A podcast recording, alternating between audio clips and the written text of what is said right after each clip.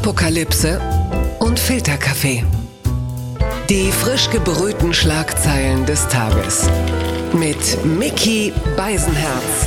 Einen wunderschönen guten Morgen und herzlich willkommen zu Apokalypse und Filterkaffee mit einer ganz speziellen Wochenendbeilage. Wir sprechen ein bisschen über das, was uns bewegt, was Sie auch hier im Publikum umtreibt, was ist liegen geblieben, was macht uns traurig, was macht uns wütend. Und ich bespreche das Ganze mit wunderbaren Gästen, mit einer Podcast-Kollegin, einer wunderbaren Moderatorin und Schauspielerin, Katjana Gerz, meine Damen und Herren, und mit einem Mann, der, wie soll ich ihn, es ist Oliver Polak.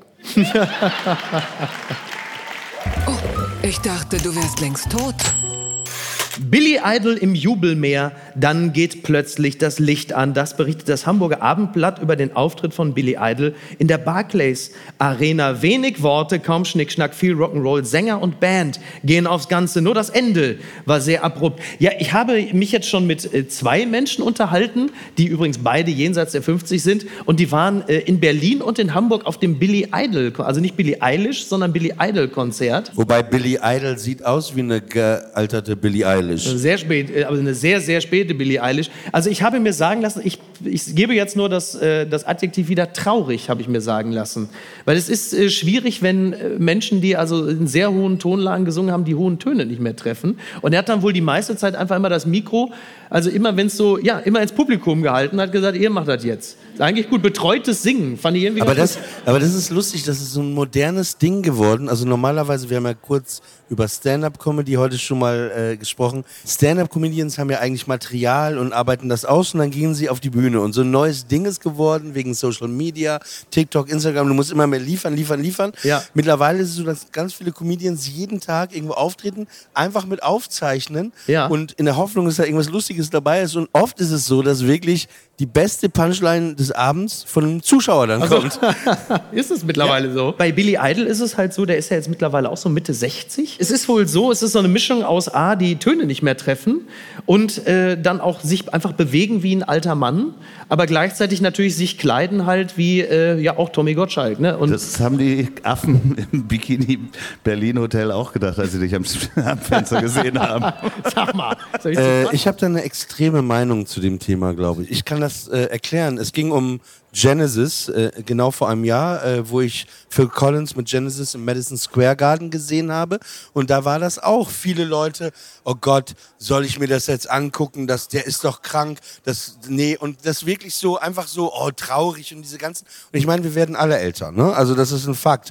Und ich finde es doch geil, auch wenn der vielleicht den einen oder anderen Ton nicht mehr treffen kann, wenn ich da hingehe und ich war halt da. Und da war Mike Rutherford, Tony Banks, der Sohn von Phil Collins, der am Schlagzeug sitzt, sein seine Band wie seine Familie um ihn rum. Das war ganz brutal geil. Und er hat auch sehr, sehr gut gesungen. Also klar, dass er manche Töne, aber das haben wir ja auch, dass wir manche Töne nicht mehr treffen, aber es war sehr würdevoll. Es war sehr gut. Und ich finde es immer so anmaßend. Wer bist du? Manche Leute, die dann sagen, ach, der, das will ich mir nicht mehr angucken. Aber das es geht traurig. ja, du, Was du hast geht völlig ja, recht. genau. Ich wollte nur sagen, das gibt es auch oft. Es gibt natürlich vielleicht andere Situationen, aber das, das sind dann auch zwei Leute. Vielleicht gibt es auch andere Leute, die das vielleicht ganz anders sehen, wie bei Humor oder anderen Sachen. Es ist oft auch eine Geschmacksfrage. Aber vielleicht ich glaube, das Problem ist bei, bei, solchen Fällen, das ist die Fallhöhe. Ne? Also bei Phil Collins ist ja klar, der ist er seit kann langem nicht mehr fallen, halt er sitzt ja. körperlich nicht körperlich nicht. Ah, du Fall, Fallhöhe. Liebe Grüße an Paul van Dyck. Katjana, hast du Künstler oder Künstlerinnen, bei denen du sagst, ich möchte es mir vielleicht eher nicht mehr anschauen?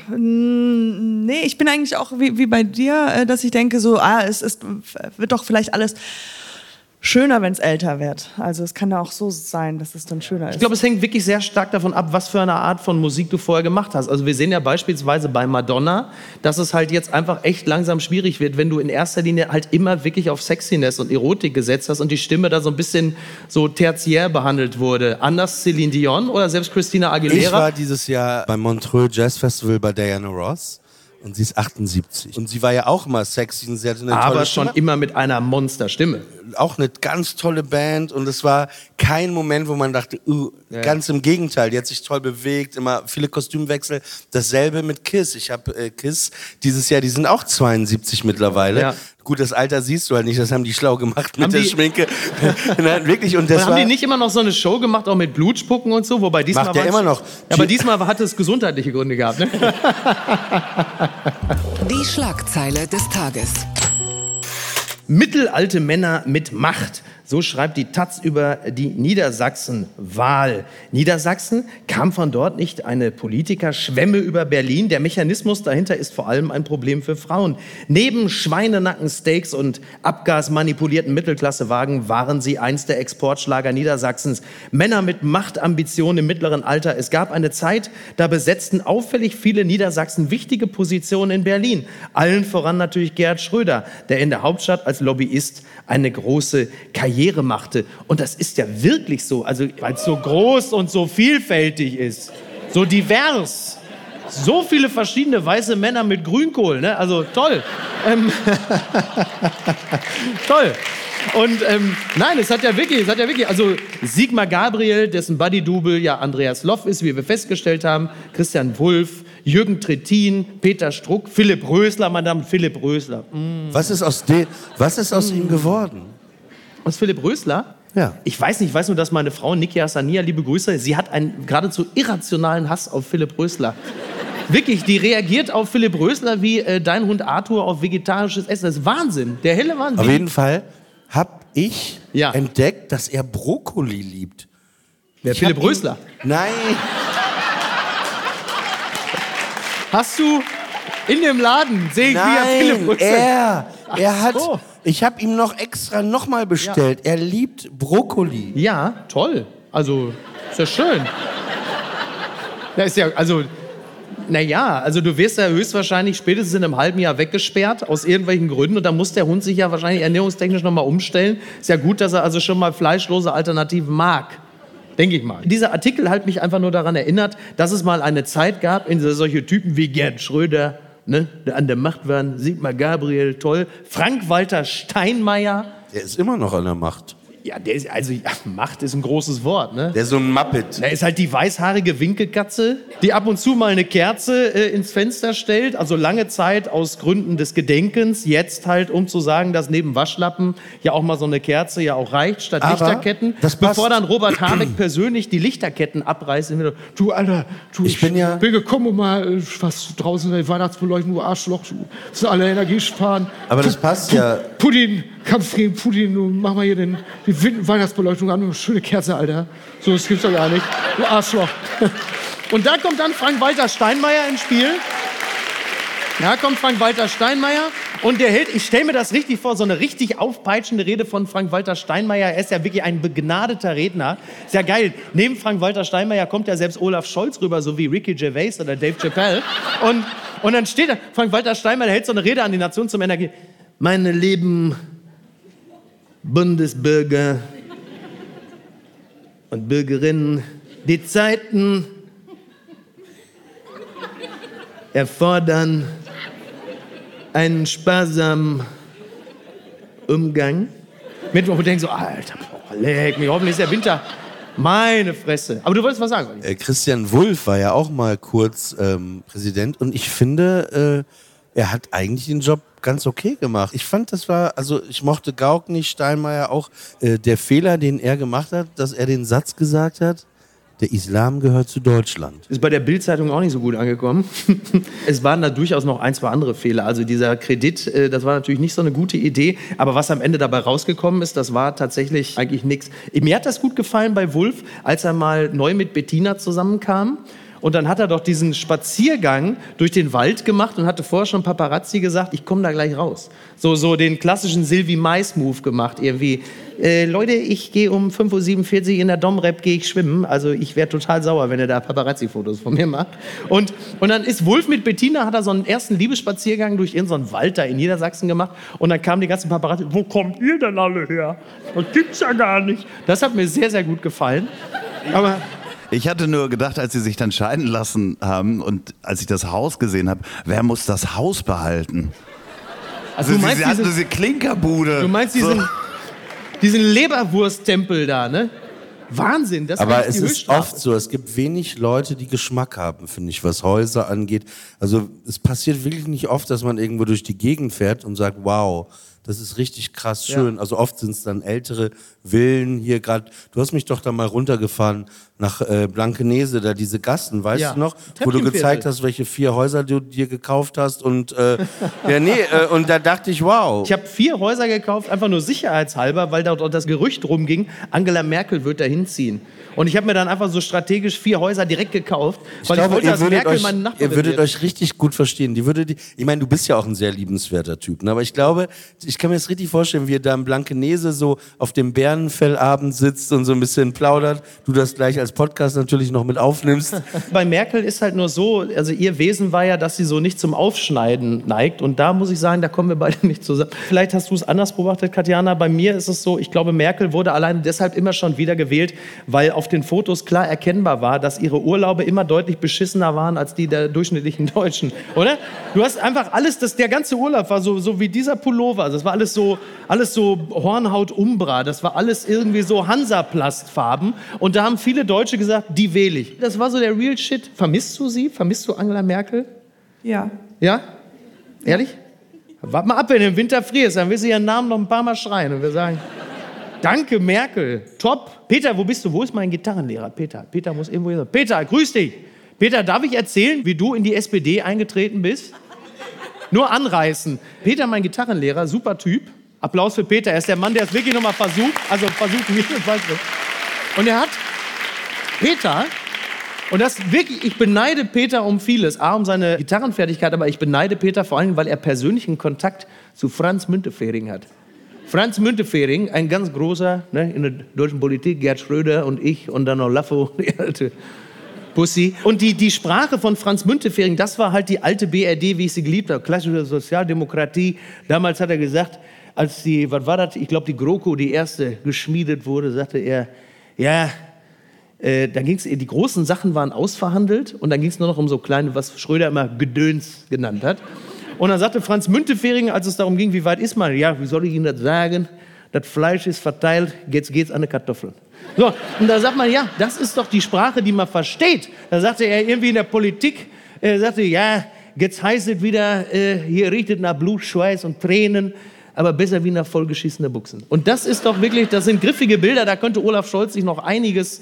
Äh, und, ähm, und, und Peter wurde von Franz Müntefering in der klassischsten, sozialdemokratischsten Art aller sozialdemokratischen Arten für die SPD gewonnen. Er hat nämlich einen Mitgliedsantrag ausgefüllt auf einem Bierdeckel. Und mehr SPD geht ja wohl nicht, oder? Fantastisch. Und er ist ein paar Jahre auch in der Partei geblieben, muss man sagen. Nein. Aber ist das der gute oder der ätzende Gitarrenlehrer? Weil du hast ja über zwei, nee, nein, nein, das ist du hast ja über zwei äh, nein, gesprochen. Nein. Einer, der dich so ein ja, bisschen ja. und einer, der so frei sagte, ja, kannst auch genau, drin genau. onanieren und so. Das ist er, ja? Genau, das ist richtig welcher Politikertyp, wo wir nochmal drin sind, welcher spricht dich an, Katjana? Wo sagst du bei jemandem, das könnte jetzt jemand... Ich gerade so wie in der Schule. Ja? Entschuldigung, ich habe die Hausaufgaben aber nicht gemacht, nicht so es tut mir wirklich leid. Aber gibt's ich so habe mich nicht vorbereitet. Herr Nein, muss man ja gar nicht, aber es gibt ja Menschen... Keine Ahnung, mir fällt kein Politiker. Aber wenn man so Menschen sieht, so Typen, vielleicht so, so ein Christian Lindner, wo man sagt, oh... Ach ja. Ne? Oder vielleicht irgendwie Habeck. Ne? Ich sag dir, wen ich mochte. Wen mochtest du? Als er aktiv war, ja. äh, fand ich Joschka Fischer einen sehr, sehr guten Politiker. Ja, ist, Was? Ich fand, der war, der war für mich, weißt du, du findest bei jedem, auch bei uns allen, wir haben alle Fehler. Ja, aber bei manchen aber, sehr schnell halt. Ne? Aber ja, aber ich, ich vielleicht hat er viel Scheiße gebaut, aber ich fand ihn immer, Nein, der ist auf jeden Fall. Ich fand ihn, der Fall war ein, irgendwie ein für mich authentisch ein, und auch Werte und ich fand authentisch. Ja, schon. Mit deinem ganzen Rum hier Marathon laufen und, und äh, ich fand ihn auch äh, also in der Funktion als Außenminister gut. Also das letzte Mal, dass ich was von Joschka Fischer mitbekommen habe, war, äh, dass er einen Vortrag, ein Panel geleitet hat äh, zum Thema Ökologie und grüne Politik auf einem Kreuzfahrtschiff. Das, hab, das, hab, das war wirklich das Letzte, was ich gehört habe.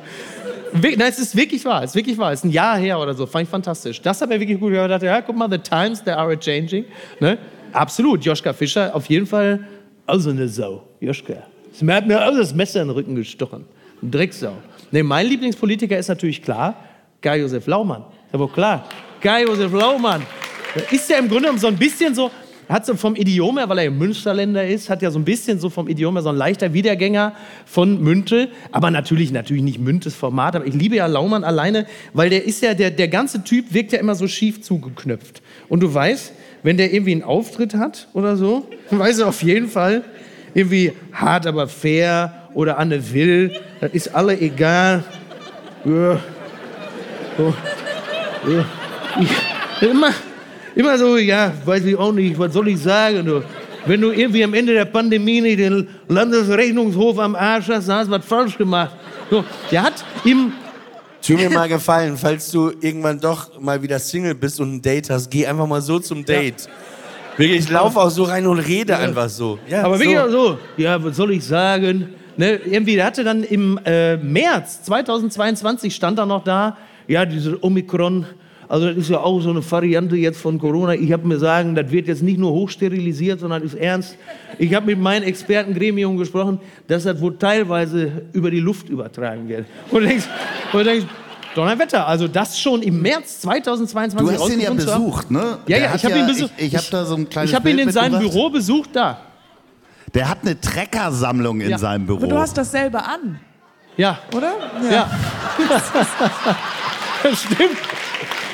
Das ist der eine Pullover, den ich noch habe. Ne? Also es ist diese Reduktion. Marie Kondo ist bei mir durchgegangen, hat gefragt, das ist Spark Joy und ist einfach mit 42 Rollkragenpullovern rausgelaufen. Aber ich glaube, ich habe ihn abgeschossen. Uhr steht halb sechs, halb sieben. Halb sieben ist das schon. Halb sieben. Da wart ihr da noch irgendwas machen? Da wird jetzt die Axt angelegt. Das ist auch Putin. Der macht hier, der verhindert das alles. Genau, der hat die Treckersammlung und ich habe ihn besucht im Landtag und habe ich ihn interviewt für diese äh, eine Folge und dann habe ich ihm unter anderem so entweder oder Fragen gestellt. Irgendwie was weiß ich, habe ihn gefragt: Helles oder Craft Beer? Der hat mich wirklich angeguckt, und hat sie gesagt, könnte ich ihren Dackel schänden? So, was? Was? Kraftbier.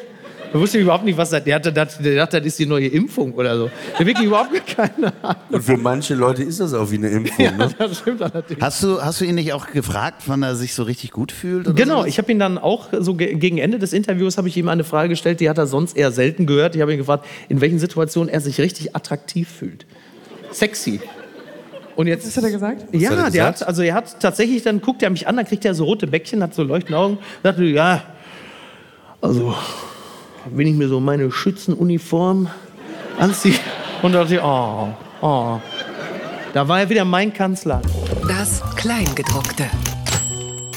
Urlaubsinsel Mallorca.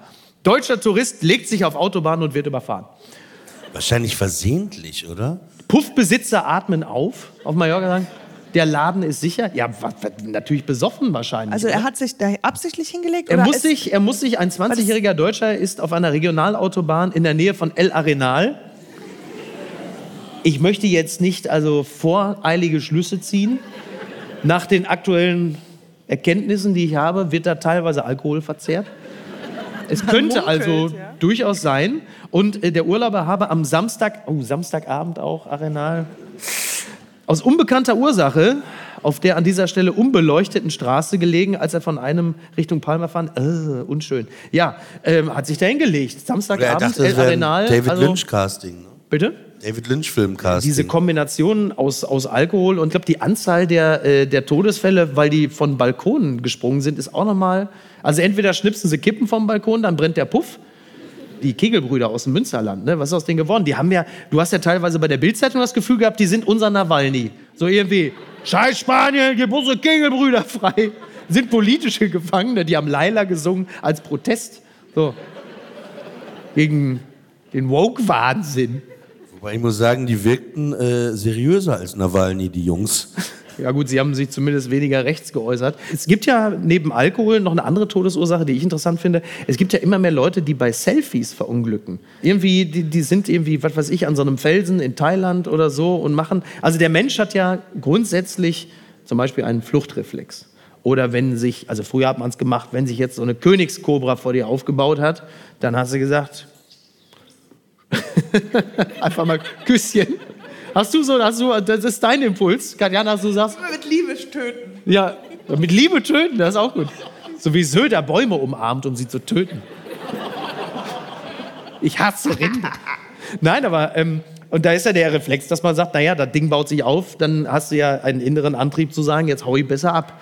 Das macht man heute natürlich nicht mehr. Jetzt machst du erstmal ein Selfie mit dem Vieh, bis es sich so in deiner Wange verbissen hat mit den Giftzähnen. Uh, das mache ich aber noch. Ich mache noch ein Reel, mache ich noch. Und dann aber oft, es gab doch diese Horrorgeschichte in Afrika, mal äh, in so einem Wildpark, wo man eigentlich mit dem Auto durchfährt. Ja. Und da war so ein älteres Ehepaar und da, da weißt du einfach, wenn du da reinfährst, da sind die Löwen und Tiger, da sind ja auch tausend Schilder, auf keinen Fall aussteigen. Aber die hatten es irgendwie nicht geschnallt und die sind doch ausgestiegen aus dem Auto und wurden dann von den äh, Tieren zerfleischt. Oh mein das Gott. ist auch kein schöner Tod. Aber, äh, Da gab es aber kein Foto. Oder da gab es auch ein Selfie?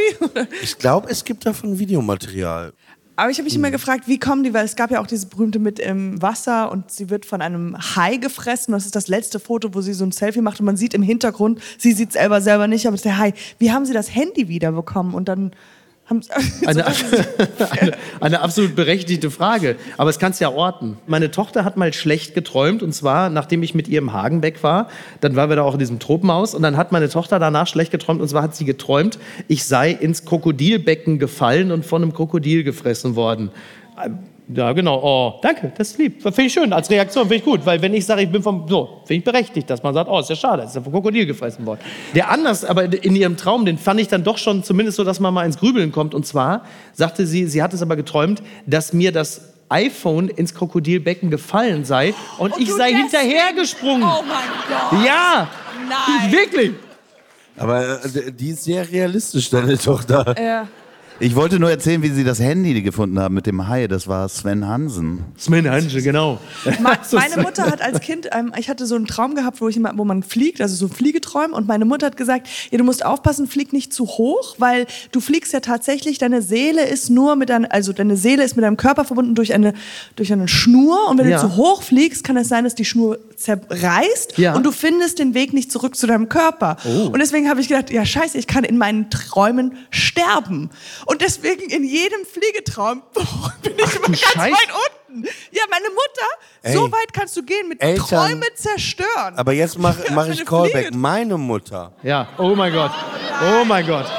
Oh mein Gott. Du hattest recht, eigentlich müsste ich mit meiner Mutter einen täglichen Podcast fünf Minuten machen. Du hast ja auch einen guten Titel, Mutti Ellen. Mutti das wäre ja. wirklich, das war Horror. Und zwar, ich hab, äh, war als Kind sehr brav, habe mit meinem Playmobil-Zirkus immer gespielt. Meine Mutter hat mit irgendwelchen Freundinnen telefoniert, Serien geguckt, nicht viel mit mir gemacht. Mein Vater war auch am Telefonieren wegen Fußball. Und dann irgendwann hatte ich alles durchgespielt, durfte mich sonntags, Heilige Sonntag, durfte man ja mit Freunden bei uns, ne, Emsland, äh, CDU, konservativ nicht spielen, musst du alleine verbringen. Und dann habe ich irgendwann alles durchgespielt und dann stand ich so vor meiner Mutter und meinte, ich habe Langeweile. Und dann hat meine Mutter nur mit diesem harten russischen Akzent gesagt, Oliver, es sind schon ähm, Kinder an Langeweile gestorben. Oh mein Gott. Und dann bin ich so in mein Zimmer und ich dachte, ich muss mich beschäftigen. Wirklich. Ich hatte genau, ich, du glaubst ja, das ist ja unser Problem. Wir sind ja am Anfang, wenn die auf die Welt kommen, Ja. wir sind ja nichts. Wir haben ja nur Mama und Papa. Und alles, also klar. wirklich alles, jetzt auch nicht ironisch oder lustig, ich meine, alles, was die uns sagen, Ja, ja. was gut ist und was falsch, glauben wir denen ja. Wir werden ja teilweise auch sehr fehlprogrammiert. Und irgendwann stellen wir fest, ah, es gibt ja noch den dritten Anteil, das bin ja ich. Ja. Aber das findet auch erst später mit sechs, sieben, acht eher un unbewusst. Und dann hast du plötzlich einen dritten Anteil, der du selbst bist, aber du bist auch Jahrzehnte damit beschäftigt, diese Fehlprogrammierung deiner Monstereltern teilweise töten zu müssen. Ja. Und klar, und dann wird man so wie ich. Aber ich- äh, Meine Eltern sind ja hier und mein Vater hat mir immer erzählt, wenn ich zu lange den Kakao umgerührt hat, das gab mal eine Frau in Norderstedt, die hat sich tot gerührt. Dankeschön. Habe ich jahrelang gedacht. Vor allem jetzt Aber, aber ey, da fällt mir, fällt mir noch wegen Tod. Es gab im Emsland mal so, ne? Das hat mir die Erstverkäuferin, wir hatten so ein Textilgeschäft, äh, ich habe die immer Sappi genannt, die hieß Sapp. Ich habe sie als Kind Sappi. Und die hat mir erzählt, es gab irgendwie einen Frauenmörder in Ostfriesland. Wir wohnen hier direkt an der Grenze zu Ostfriesland. Und einen Frauenmörder und Frauen hatten immer Angst. Und da gab es dann die Geschichte, dass eine Geschäftsdame irgendwo äh, da äh, in Ostfriesland in so einem kleinen Hotel übernachtet hat. Und die hat aber auch schon davon gehört. Aber und dann lag die abends in ihrem Bett hat ihr Buch gelesen, noch vom Einschlafen. Manchmal kennst du es ja jetzt, du kennst es mit dem Handy, fällt dir so aus der Hand abends, ne, fällt runter.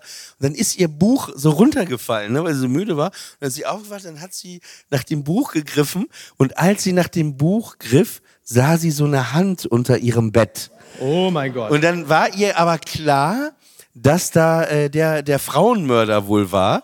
Und dann ist sie aber ganz so, so weit das geht, ruhig geblieben. Und dann hat sie irgendwas so mit sich selber, ah, ich, ach, ich muss jetzt schon wieder ins Bad, so, so was so selber, selber zu sich äh, geredet, ah, ich muss nochmal ins Bad. Dann ist die rausgerannt, irgendwie, die hat das überlebt. Äh, müsste man mal googeln auf jeden Fall. Also vielleicht war Aber wie, wie unrealistisch, man ist alleine im Zimmer. Also man gefühlt, ja, ach, ich muss ja jetzt noch Zähne nee, nee, nee, nee, ich, ich rede schon. Nein, nein, nein. Du hast das, glaube ich, auch manchmal, wenn man, ach scheiße, ah, jetzt muss ich nochmal, wenn man irgendeine Sache hat, da, dass man so selber zu sich spricht. Ja, Guck, unterm Bett, guten Tag, mein Name ist Dieter Wedel. Ich wollte noch mal fragen wegen der Rolle. Pfui.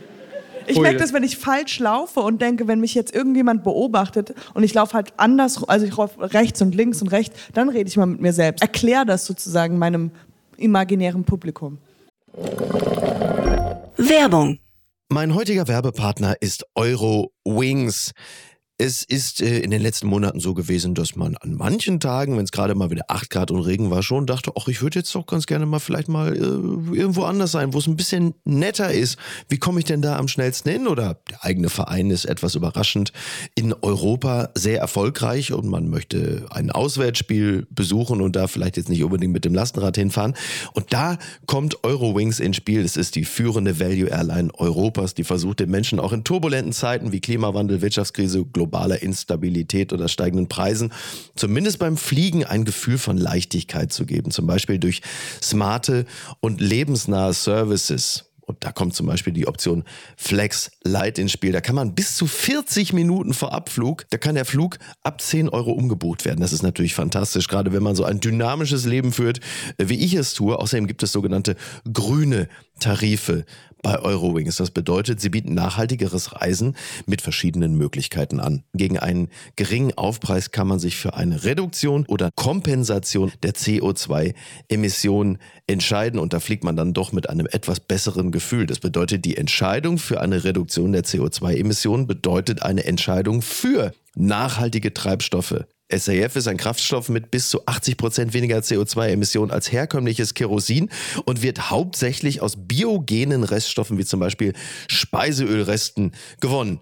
Das habt ihr auch noch nicht gewusst, oder? Ich auch nicht. Finde ich aber großartig. Die reine Kompensation unterstützt zu 100% Klimaschutzprojekte. Für Nachhaltigkeitsoptionen kann man sich sowohl während als auch nach der Buchung des Fluges entscheiden. Mit all diesen Möglichkeiten bietet Eurowings seinen KundInnen ein entspannteres Reiseerlebnis. Also jetzt das gesagt habend, fühle ich mich auch schon deutlich entspannter. Alle Infos zum entspannten Reisen mit Eurowings findet ihr auf eurowings.com und wie immer auch in den Show Notes.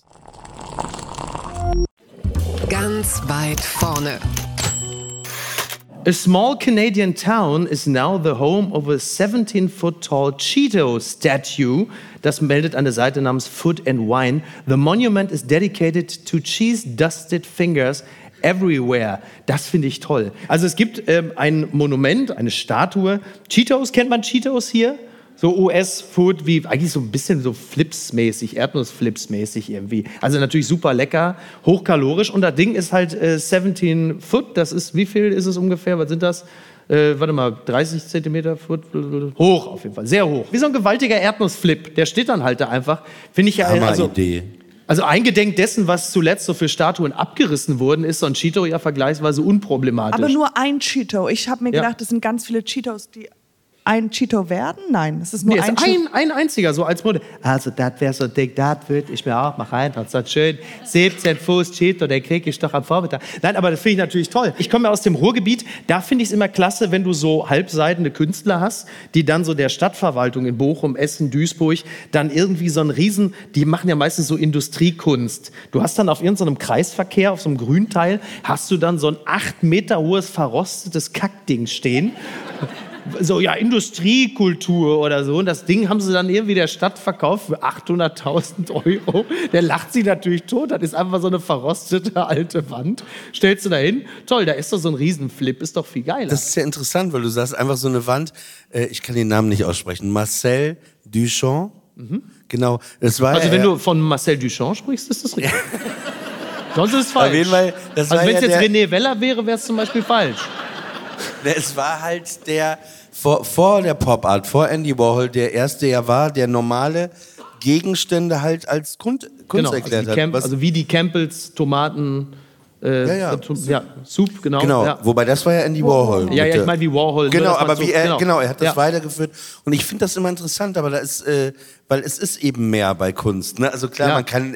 Ich Ja, es ist halt auch viel Interpretation, aber ich, ich meine. Ja, aber es macht es aber auch interessant, finde ich, weil das dann, auch wenn das ein normaler Gegenstand ist, wie nur ein Stuhl, passiert ja das dann in deinem Kopf. Und Ja. das ist auf jeden Fall äh, interessant. Aber die Cheeto, also ich bin, also es ist dann feurig rot. Ja, Einfach es ist genau, es ist feurig auch rot, so wie, Cheeto. so wie mit Paprikapulver halt überzogen halt so. Also es kann sehr sehr gut sein, dass da so Leute, die halt einfach gewichtsmäßig mit einem kleinen Wägelchen durch den Walmart fahren, dass sie da mal dran vorbeifahren und dran lecken, weil sie denken, aber, aber genau, das hatte ich jetzt. Es ist ja nicht, dass man es nicht essen kann, weil na, man kann es nicht essen. Man kann es nicht essen. Man, man guckt sich's an und denkt, also, ich meine, es gibt ja auch nichts Amerikanischeres als einfach so ein Junkfood-Denkmal, dass man denkt, ja, das ist das, was dieses Land groß gemacht hat.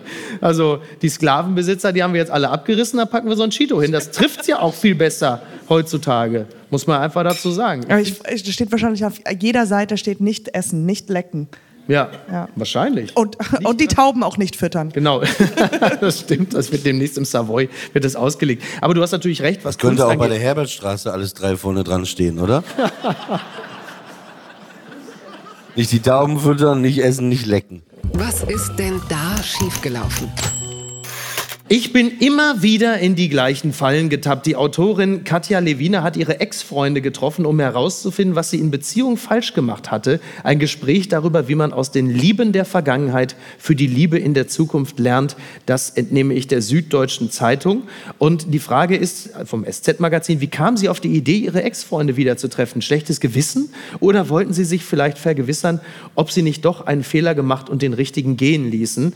Dann hat sie ein bisschen was gesagt und dann beschrieb sie auch, ich traf einen Ex-Freund und wir haben noch mal über unsere gemeinsame Geschichte und unsere jeweiligen Macken gesprochen. Dabei haben wir festgestellt, dass wir zwei ganz unterschiedliche Geschichten über uns erzählen. Ich sah mich plötzlich in einem neuen Licht und dachte, oh, was ist denn das? Von außen sieht es ja ganz anders aus, wie ich mich verhalten habe. Also wir alle haben ja schon die ein oder andere Beziehung äh, hinter uns. Äh, Katjana, du atmest schon schwer. Ich dachte also, weil ich dachte, das endet so, dass äh, er sagt, ach, das warst doch gar nicht du oder so. so. Also, weil so würde es mir passieren, weil ich glaube, so viele Ex-Freunde habe ich nicht. Es waren eher so Ex-Flings. Ja. Und ich weiß nicht, ob ich so memorable war, ob Okay. ich so, Meinst ob sie du? sich mich merken konnten. Naja. I was very slutty. Ja? Also.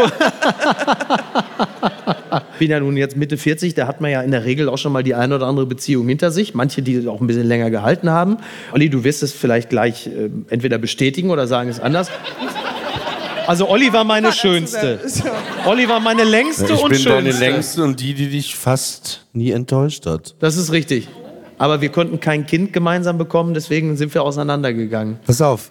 Ja. Ähm, es gibt diesen Film äh, von Jim Jarmusch, Broken Flowers. Ja, In der Bill Hauptrolle Murray. Bill Murray, den kann ich sehr empfehlen. Da ist es auch so, dass er einen Brief eines Tages bekommt, wo drin steht, hey, übrigens, du hast einen äh, 18-jährigen Sohn oder 19-jährigen. Ja. Problem ist, die hat vergessen zu unterschreiben. Und dann begibt er sich auch auf so einen Trip, wo er vier oder fünf Ex-Frauen, Freundinnen abfährt, die Adressen wieder rauskriegt durch Amerika. Das ist wirklich ein ganz toller Film, weil er bildet, ohne dass er das bewusst macht, was Ja. sie da sehr bewusst gemacht hat, passiert das in dem Film halt auch. Eine Ex-Freundin ist, glaube ich, auch Sharon Stone Genau, mit so einer ja. durchgeknallten Tochter. Und das ist ganz interessant, weil es sehr abbildet auch, wie man vielleicht damals etwas Gemeinsames hatte, wenn er einmal da sitzt mit so einer Frau, die so ganz spießigen Typen geheiratet hat, der was ganz anderes ist. Das ist auf jeden Fall äh, Ja. äh, sehr interessant in dem Film abgebildet. Ich glaube übrigens ähm, nicht, dass du äh, den Ex-Partner dazu brauchst, um das zu machen. Machen, was sie, sie gemacht hat. Ich Aber es glaube- ist eine ganz interessante Spiegelung. Sie beschreibt es auch, sie hat dann auch einen getroffen oder treffen wollen und der hat es verweigert. Der wollte es nicht, aber das ist einfach, weil es noch vergleichsweise zu frisch war. Wenn aber die Emotion, die unmittelbare erstmal raus ist und man einigermaßen nüchtern und sachlich auf so eine Beziehung blicken kann, dann erfährt man, glaube ich, schon wahnsinnig spannende Dinge. bin ich mir gar nicht so sicher. Ich glaube, das kannst du gerade auch was er, du erfährst. Aber wer soll es dir denn sonst sagen? Warte. Also du erinnerst dich doch selber nur an die Sache. Die andere Partei in dieser Beziehungsgeschichte ist ja dann nicht da. Also du, Aber wenn du sagst ganz sehr reflektiert und sehr, sehr ehrlich bist zu dir und sehr wer ist denn das? nicht. Es, es gibt Leute. Du sagst das jetzt so aggressiv wieder. Nein, ich Die frage Nase, immer wenn deine Nasenflügel hochgehen, weiß ich, gibt gleich Ärger.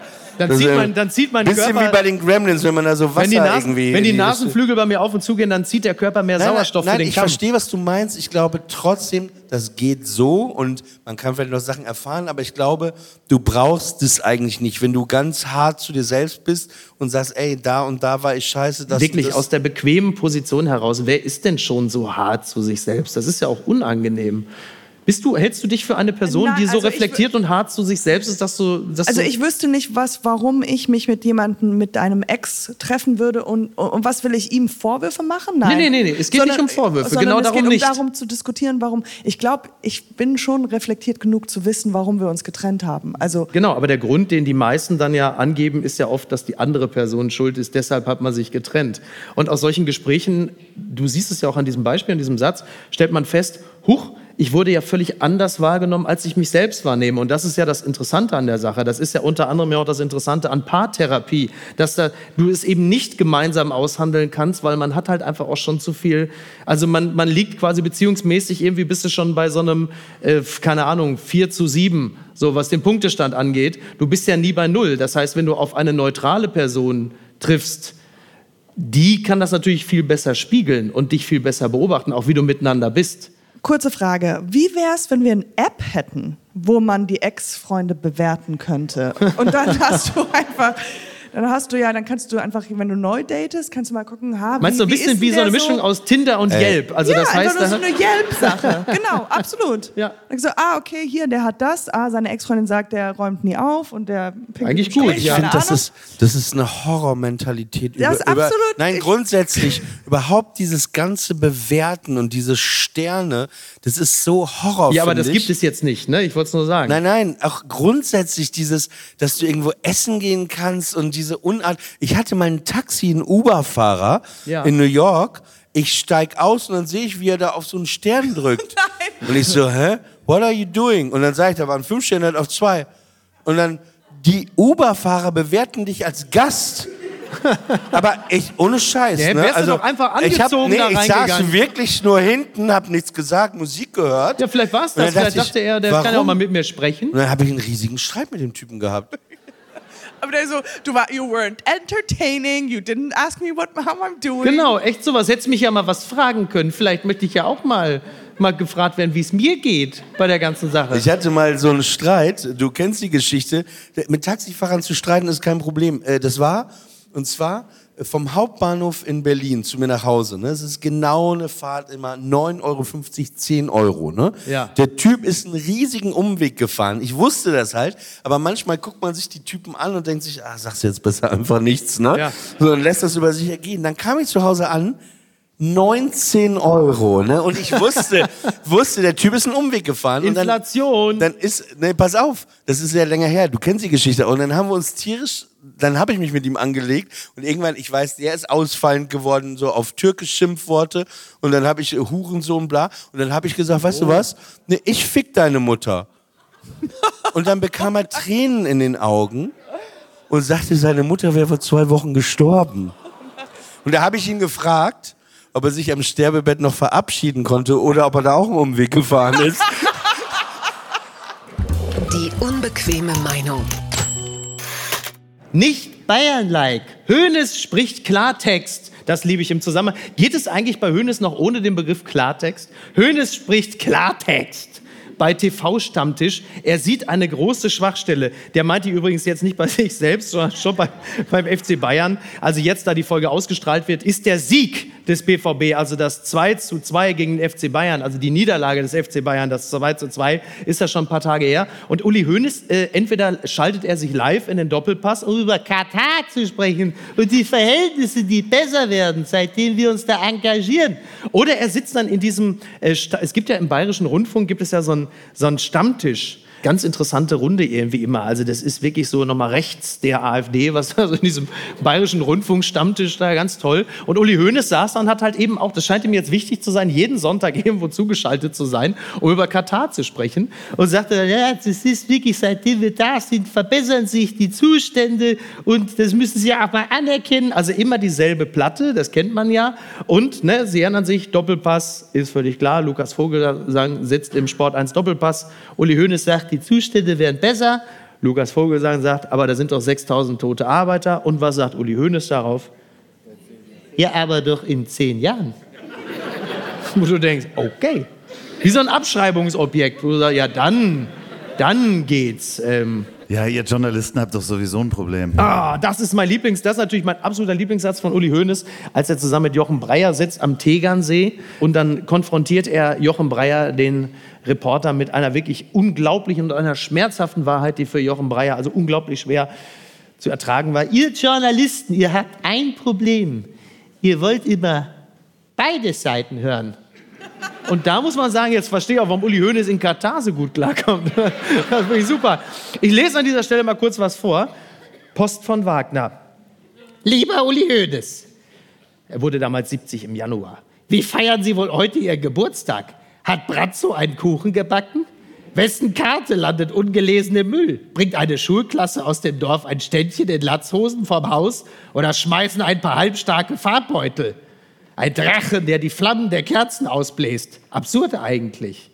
Als Willy Brandt Kanzler war, da waren sie pfeilschneller Stürmer für den FC Bayern, ein Schwabenbeckham in knappen Shorts. In den 80ern wurden sie zum grantigen Wurstgesicht mit, mit Christdemokratenfigur, das alles wegbiss, was nicht bei drei sich auf das Silbertreppchen trollte. So Typen wie sie verscheuchen einen von Hinterhöfen, weil man da nicht parken darf. Ihre Allianz Arenenrote Birne schlägt jeden Lügendetektor. Keine Palme, auf die man sich noch nicht gebracht hätte.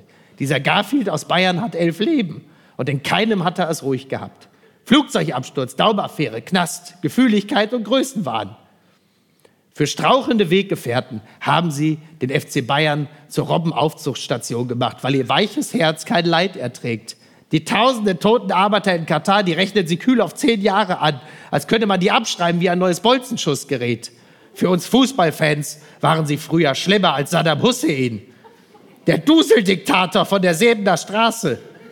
Heute rühren sie uns, wie sie sich im modernen Blattgoldfußball wie Don Quixote gegen die kristallbesetzten Windmühlen von Chelsea-Russen, City-Scheichs und Kopfabsaudis wehren. Dieses Gezeter auf der Jahreshauptversammlung, irgendwo zwischen AG und KP, Weltkonzern und Wurstkorb, Laptop und Leberkäse. Wo wollen Sie eigentlich hin? Sie sind wie ein Killer, der bei Pilcher weint. Wahrscheinlich essen sie Schokolade nur heimlich, damit der Hund nicht zugucken muss. In diesem Jahr feiern auch andere ihren 70. Geburtstag. Hansi Kraus, Wolfgang Kubicki, Putin. Ein Leben zwischen Lausbub, Münchner Freiheit und Kneipenpöbler. Sie sind wie eine Vinylplatte, bei der man nach den tollen Hits auch die schrecklichen Lieder wieder hören muss und dann wieder auf die schönen hoffen darf. Man möchte ihnen eine Schachtel Merci schenken und dann in den Hintern treten. Was erzählen Sie bloß immer für ein Zeug? Eine Ausdrucksweise so schlampig wie eine Faxmaschine mit verschmierter Tinte. Ihre Wahrheiten sind wie Würste. Hauptsache, es schmeckt, was drin ist. Das wollen Sie selbst gar nicht so genau wissen. Sie sind wie der gütige Opa, der uns in den Arm nimmt und heißen Kakao macht. Und dann unser Lieblingskaninchen hinterm Stall mit der Schippe kaputt haut. Was stimmt mit Ihnen nicht? Wer zur Hölle glauben Sie eigentlich, wer Sie sind? Der Zeus vom Tegernsee? Ich mag sie. sie sind genauso fehlerhaft wie wir. Der knallrote Januskopf, eine Legende der Leidenschaft, ein Tastender zwischen Tugend, Trotz und Tölpelei, eine Trümmerfrau und ein Windmühlenmann, der Terminator im Körper von Mutter Weiber. Darf man falsch hineinfahren in eine Einbahnstraße, die nach einem selbst benannt wurde? Herzlichst, Ihr Franz Josef Wagner. Vielen Dank. gucken mal, wer da spricht. Oliver Polak. Der perfekte Abschluss des Tages ist nicht Sex, sondern dass alle lachen. Das sagt der Comedian, der Schauspieler, der Podcaster, der Schriftsteller im Zeitmagazin. Und er sagt, wenn man die große Liebe finden will, sollte man auf keinen Fall mein Buch lesen. Darin beschreibe ich nämlich, wie es nicht funktioniert. L'amour numérique, das Buch von Oliver Polak, gerade eben erst erschienen. Was der Gomio für den, den Magen ist, das ist L'amour numérique für die Liebe, das Herz. Was habe ich geschrieben? Du hast gesagt, äh, ich kann französische Wörter nicht aussprechen, aber L'amour geht durch den Magen und dieser Gomio. Genau, für Sehnsuchende mitten ins Herz. Oh, toll. Meine sehr verehrten, ich freue mich, dass mir ab und zu mal so was Romantisches einfällt. Das habe ich auf dem Traumschiff gelernt, meine sehr verehrten Freunde. Ja, dieses Buch ist gerade frisch rausgekommen, Olli, und in diesem Interview beschäftigst du dich ja mit, mit dem Thema Liebe, mit dem Thema Einsamkeit, mit der Suche nach der Liebe, die du äh, vornehmlich versucht hast zu finden in Restaurants rund um die Welt, vornehmlich Europa, kann man sagen. Meistens in Frankreich, meistens in der Brasserie Lip und im Café de Flore. Ist das richtig? Genau, und mein Fazit, das würde ich gerne mal kurz vorlesen, ist nicht Ja. viel, ist eigentlich der Epilog. Und Ja. zwar, das passt auch zu dem Cheeto-Flip. Äh, es trägt den Titel Ausgeflippt. Was ist Liebe? Frage ich mich während vom Balkon nebenan Diane Warwicks I'll Never Love This Way Again rüberschwappt. Ich stecke mir den ersten Erdnussflip der Packung in den Mund. Liebe ist ein Flip. Wenn du einen gekostet hast, willst du mehr. Mehr Flip, mehr Liebe. Irgendwann die Erdnussflipmasse in deinem Mund. Du willst sie lange zwischen den Zähnen unter deinem Gaumen spüren. Du schubst sie mit der Zunge von rechts nach links. Sie gleitet den Rachen runter in den Magen durch die Speiseröhre. Die Tüte ist leer. Der letzte Flip ist weg. So wie auch die Liebe. Meatloaf sang, I'd do anything for love, but I won't do that. Was wollte er nicht tun? Das frage ich mich bis heute.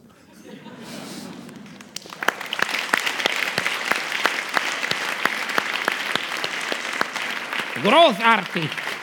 Also es geht halt um, um Begegnungen, die über Tinder arrangiert wurden oder im echten Leben stattgefunden haben. Und mir ist irgendwie aufgefallen, also ich bin eh, also als Pickup-Artist nicht geeignet, auch Dating, das ist gefühlt ist oft wie wirklich sehr miese, schlechte so Dates, Vorstellungsgespräche und so ein Abfragen von offensichtlichen Eckdaten. Das ist wirklich das Gegenteil von Romantik irgendwie. Ja. Es fehlt eigentlich nur noch, dass man diese äh, nicht vorhandene Liebe mit einem 3-Euro-Schloss vom Obi-Baumarkt am, am, a- an so einer Brücke versiegelt irgendwie. Und das ist ja auch genau das Gegenteil von dem, was Liebe se- sein sollte. Liebe sollte ja frei sein. Deswegen, ich habe diese Schlösser eh nicht verstanden. Aber wie, wie gesagt, dieses ganze Dating und so, es ist, Ja. hat halt nichts mit ja Ro Romantik zu tun. Du hast, ne? ja, du hast ja in diesem Interview auch gesagt, manchmal kam mir Tinder äh, damals vor, als wenn man ins Tierheim geht, so von einem Zwinger zum anderen läuft und überall guckt einen jemand traurig an und hofft, dass man ihn mit nach Hause nimmt. Das hat mir sehr, sehr gut gefallen als Bild. Das ist ja auch so ein bisschen,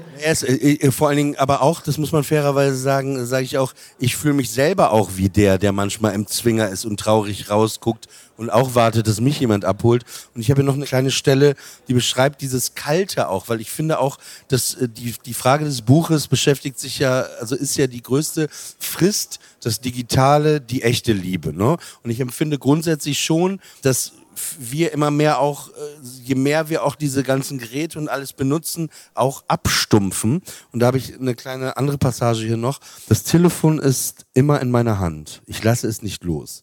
Ich nehme es mit, überall hin. Ein kabelloses Kuscheltier, ohne Plüsch, harte Schale, harter Kern, warm von der Nutzung, von innen kalt.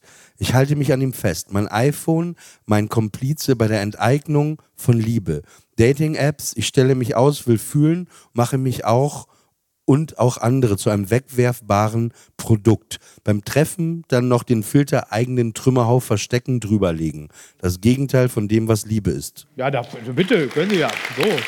Sie sind ja alle glücklich, Sie haben ja das Problem nicht mehr, aber Wobei ich dieses, äh, ähm, du, du hast es ja mal sehr richtig beschrieben, dass ja auch gerade so Sachen wie Insta, ich will jetzt bloß nicht den großen Tommy Gottschalk, es ist die jungen Leute, Instagram und dann sind die Influencer. Das mache ich jetzt nicht. Aber tatsächlich hast du es ja sehr richtig beschrieben, äh, wie, wie Instagram funktioniert. Also Stichwort Bühne beispielsweise. Das ja.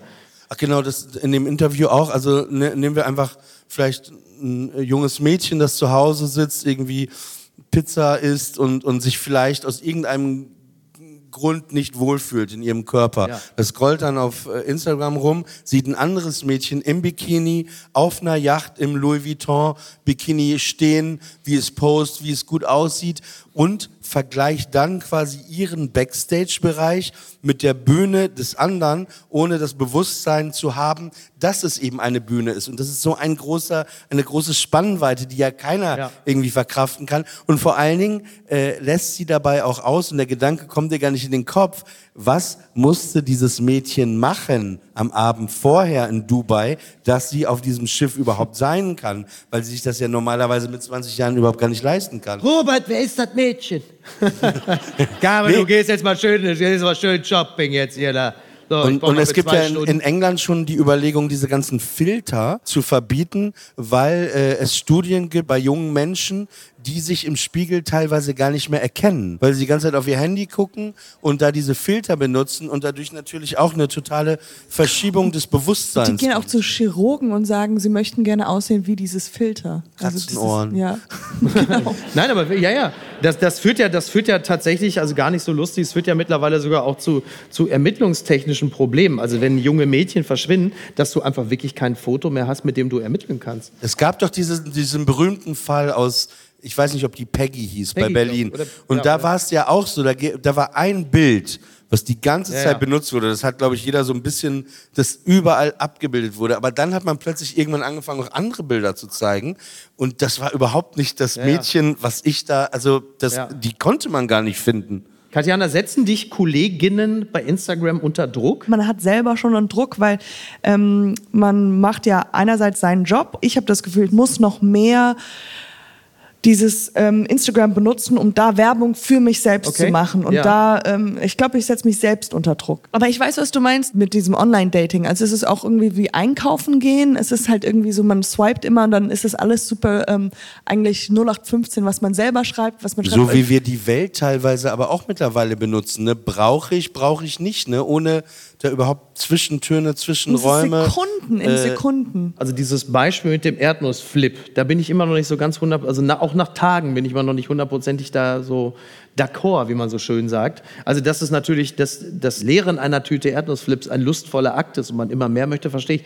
Ähm, aber die Liebe, wenn man sie gefunden hat und wenn sie eine glückliche war zu Beginn, ist ja möglicherweise auch vielleicht eher wie ein, ein, also jetzt für die Fleischesser, ein sehr gutes Steak oder eine fantastische Trüffelpasta, scheißegal, die man isst und am Anfang merkt man, oh toll, Trüffelpasta, Steak und man isst. Aber je länger du isst, du gewöhnst dich einfach dran. Also das ist dann irgendwann, ja, Steak halt. Ich glaube, das ist somit die größte Gefahr, wenn man, also wenn man sich in einer glücklichen Liebesbeziehung befindet, dass das wahrscheinlich eher die größte Gefahr ist, aber dass das, man sich selbst darum so geht's ja, da, dafür steht ja, ich meine, es gibt eh viel Interpretationsraum, aber die Gier, dieses immer mehr wollen, immer mehr wollen oder in meinem Bild will man ja gar nicht immer mehr, sondern man hat einfach schon wahnsinnig viel, ja, aber, aber man das, gewöhnt sich dran Gier, und da gibt es so manch einen Mann, der hat eigentlich immer Steak oder Trüffelpasta und sagt irgendwann, boah, so ein schönes Karazza, das nehme ich mir jetzt mal eben. Nee, aber und dann ist das mit Steak der Gier ist ja auch dieses plötzlich das als Selbstverständlichkeit einfach sehen, ja. ohne es wertzuschätzen. Also das, also es gibt ja viele Perspektiven. Ich verstehe, was du meinst, aber der ist, das, ist, ist anders das, gemeint. Ist das der Grund, ich habe ja dein Auto heute aus Berlin gefahren, warum du so Hühnerfüße als Snack dabei hast, weil du mal was anderes willst? Äh, die habe ich mir wirklich irgendwann mal im asiatischen Supermarkt als Gag geholt und dann, das ist so ein bisschen wie, wie meine... du dich da raus als Gag geholt? Ja, Wir holten sich Hühnerfüße als Gag. Ja, das ist, naja, man, man weiß ja nicht, wofür es gut ist. Aber da ist es ehrlicherweise so ein bisschen wie mit meinem äh, Marcel Reif Doppelreihe-Outfit. Irgendwann wird aus dem Gag dann bitterer Ernst und ich habe diese Hühnerfüße irgendwann angeguckt und habe gedacht, ach, könnten ja auch lecker sein, ne? Das, also das muss man an dieser Stelle sind, mal sagen. Ich habe übrigens wirklich mal gegessen. Sie sind recht knorpelig, Riesenüberraschung. Du bist, was, Hätte man ja nie gedacht bei so was Hühnerfüßen, Essen dass sie teilweise angeht, bist sind. du schmerzfrei. Ja, Mickey Beisenherz ist der einzige Kunde, ja. Gast im Grill Royal in Berlin, der ein Kilo Garnelen bestellt und die Schale mitfrisst. Das stimmt. Ja, das ist Doch, wahr. er frisst Garnelen ja, mit das Schale. stimmt. Ja, ich mache erst bei, erst bei, erst bei Hummer mache ich einen Unterschied. Hummer und Krokodil. Oh, ich dachte, du wärst längst tot.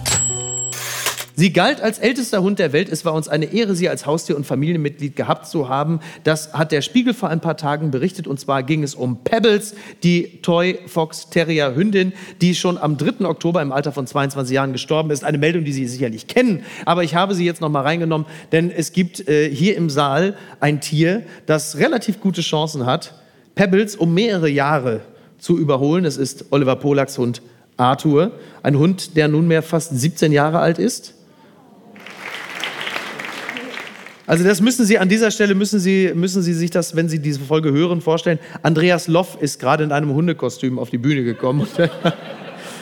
Wir hatten ja letztens eine schöne kleine Restaurant-Episode und die war sehr typisch für unser Verhältnis und auch für das Verhältnis zwischen Oliver Polak und mir. Also Darf ich anfangen, sie zu erzählen? Nein, Weil nein. du verfremdest das wieder. Na, ich verfremde es- äh, okay, äh, du grä- grätscht einfach rein, pass auf. Es war so, er war im Grill Royal mit seinem Freund Markus Feldenkirchen, äh, Jakob Lund, die ganze Promi-Etage war da, ja.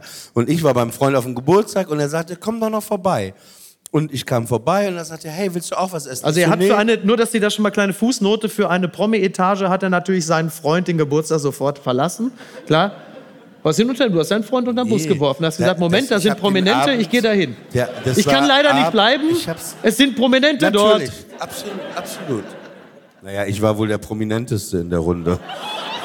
Sorry, bisschen realistisch müssen wir alle bleiben. Bis Olli Schulz dann kam.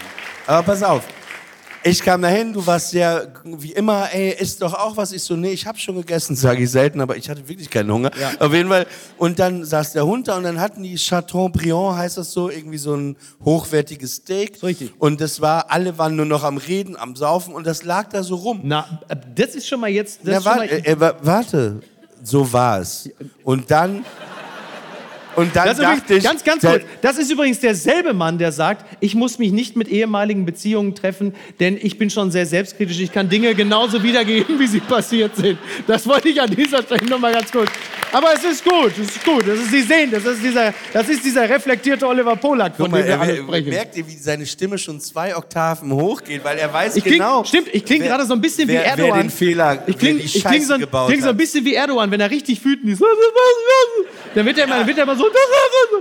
Pass auf, und dann war es so, das lag da noch und dann, äh, weil Mickey, wenn wir alleine sind, wenn wir alleine sind in Restaurants, dann kriegt Arthur immer alles, ist auch cool.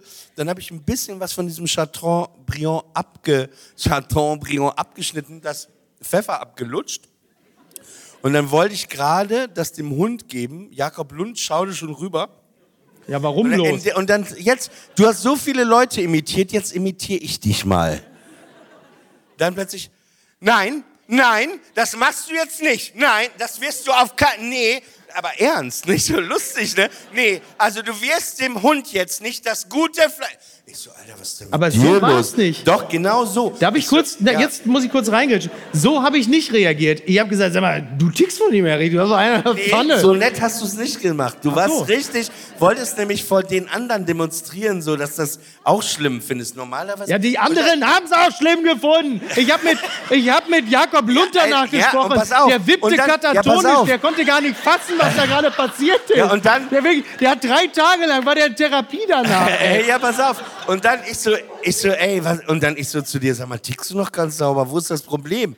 Ich so, ich darf ihm das jetzt nicht geben. Und dann, und dann habe ich es wieder zurückgelegt. Dann hatte ich auch keinen Bock mehr. Pass auf, pass auf. Und jetzt kommt's. Dann nimmt sich keiner mehr von diesem teuren Fleisch. Dann kommt der Kellner, um es abzuräumen, damit es weggeworfen wirklich, das ist einfach, das stimmt einfach Doch. komplett gar und dann, nicht. dann sagte ich, ey, gib das jetzt wirklich weg. Und dann warst du, dann wurdest du süß plötzlich. Und dann sagtest du, ja, komm, gib's doch dem Hund. Und dann hab ich gesagt, ey, Alter, willst du mich verarschen? Ich geb dem überhaupt nichts. Du gibst ihm das jetzt. Und dann hat er ganz räudig treu dem Hund das letzte Fleisch verfüttert. Komm, es ist die bessere Geschichte. Ich möchte noch ganz kurz äh, darauf hinweisen, ähm, dass Katjana auch einen neuen Podcast hat, den ich ganz, ganz toll finde. Endstation Urlaub. Kann ich Endstation nur sehr Urlaub, empfehlen. Bitte reinhören. Ganz, Ja, ja. ganz toll. Bevor wir das. Äh, ist gerade rausgekommen. Das stimmt. Ja, und Podcast Schmodcast mit äh, Etienne Gardier kann man ja nun auch noch hören. Das wollen wir an dieser Stelle noch kurz erwähnt haben. Ja, tatsächlich, wir haben das Thema Reisen heute irgendwie, wir sind da irgendwie so drüber hinweggeflogen, weil wir so viel Beziehungsschädigungen hier durchdekliniert haben. Aber das machen wir dann beim, das machen wir da beim nächsten Mal. Aber noch mehr äh, menschliche Brüche kann ich heute nicht ertragen. Deswegen. Und was schreibt eigentlich die Bild? Lieber Oliver Polak, Du Schwein. Sie sind ein, Sie sind ein seltsamer Mann. Sie gehen in Jogginghosen ins Theater. Ihr Hund ist im Borchardt vom Teller. Der Text ist übrigens schon ein bisschen älter her, das ist aber gut. Passt der immer noch, merken wir ja. Das Adamskostüm ist ihr Smoking. Frauen halten ihren Kindern schreiend die Augen zu, wenn sie kommen. Ihre Witze sind wie ein Bad in einem Teich voller Feuerquallen. Sie sind Komiker, Zauberkünstler. Ihr Zuhause ist der Zirkus. Ein Kind gefangen im Körper eines Wirtshausschlägers.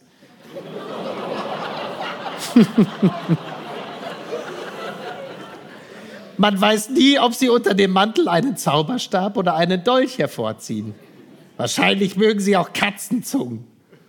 Wohin soll man sie schicken? Bundespräsident oder Supernanny? Sie sind ein Rüpel, ein ungezogener Junge mit Gold behangen. Bei Preisverleihungen sollte man ihnen statt der goldenen Hände was hinter die Löffel hauen. Ich mag sie. sie sind der Dompteur, der mit dem brennenden Reifen Hula tanzt. Herzlichst, Ihr Franz Josef Wagner. Vielen Dank, Hamburg. Dankeschön. Vielen, vielen Dank. Dankeschön, Dankeschön. Vielen, vielen Dank. Dankeschön. Sie war ein tolles, tolles, tolles Publikum. Vielen Dank an Katjana Gerz, an Oliver Polak, an meinen Freund Andreas Loff, an Und Ole. Mickey Beisenherz. Dankeschön. Vielen Dank.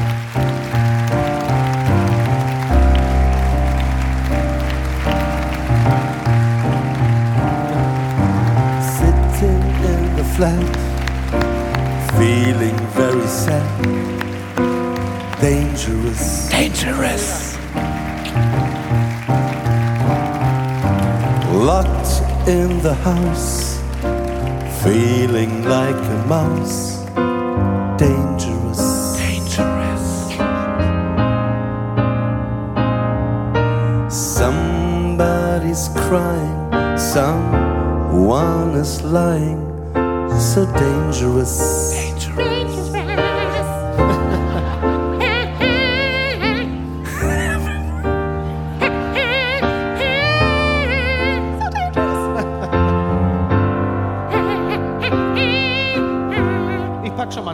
Forever Corona,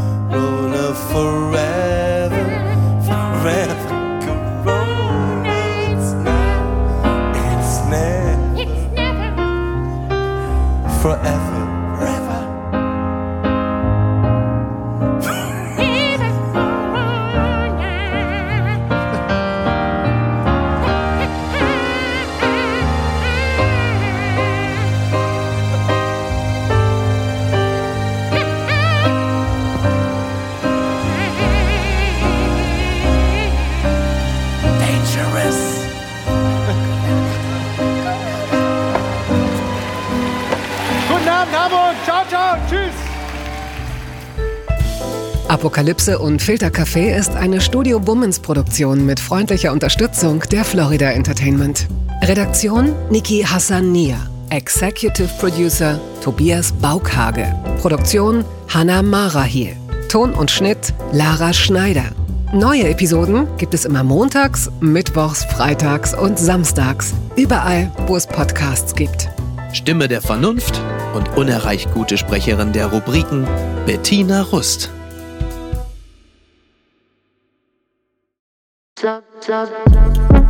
Buh, Stefanie Giesinger hier. Mit mir habt ihr nicht gerechnet, oder? Ich bin nur kurz hier, um euch über meinen Podcast zu erzählen, G-Spot. Bei dem spreche ich über alle möglichen Themen, wie zum Beispiel Sex, Feminismus, Beziehungen und auch vergangene Beziehungen. In der aktuellen Folge spreche ich mit meinem Ex-Partner Markus Butler über alles, was wir so erlebt haben, was wir vielleicht sogar bereuen, wie wir uns jetzt fühlen, wie wir Liebe sehen und was wir uns für die Zukunft wünschen. Also, falls ihr Lust habt reinzuhören, würde ich mich sehr freuen. Bis dann!